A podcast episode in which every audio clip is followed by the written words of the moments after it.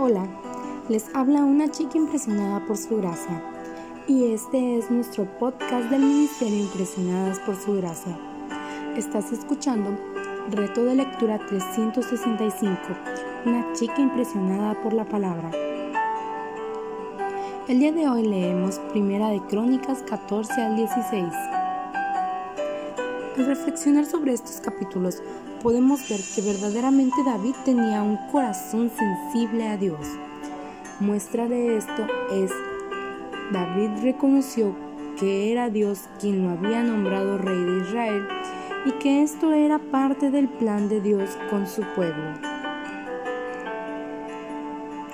David consultaba a Dios en todo momento y sabía que de él provenía la victoria no de su ejército ni de sus propias fuerzas. En más de una ocasión es mencionado algo parecido. David consultó a Dios diciendo, oh, y dijo David, Dios ha abierto una brecha. David volvió a consultar a Dios y le dijo, pero no solo consultaba a Dios, sino que él lo escuchaba y lo obedecía deseaba también la presencia de Dios en su vida y era intencional al buscarla. También reverenciaba la santidad de Dios y motivaba a que otros la hicieran también.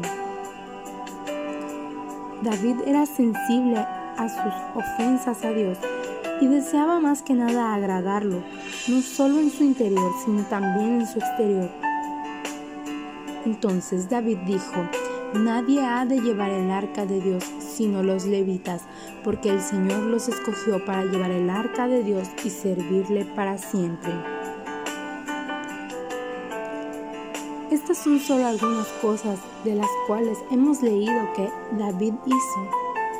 Y finalmente, amadas princesas, este cántico de acción de gracias de David nace de un corazón que ha caminado en íntima comunión con Dios que le ha buscado continuamente y que medita de día y de noche en sus grandes y gloriosas obras, que reconoce la gracia, la misericordia y el amor de Dios en cada detalle de su vida, de su familia y de su pueblo. Al meditar en las obras del Señor en tu vida y en la de tu familia, ¿te animas a escribir un cántico de adoración y agradecimiento? ¿Te animarías a compartirlo con tu familia?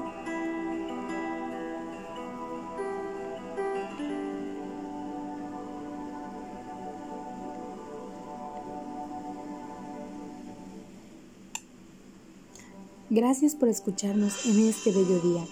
Nuestra oración es que Cristo viva en tu corazón por la fe y que el amor sea la raíz y el fundamento de tu vida y que así puedas comprender cuán ancho, largo, alto y profundo es el amor del Cristo.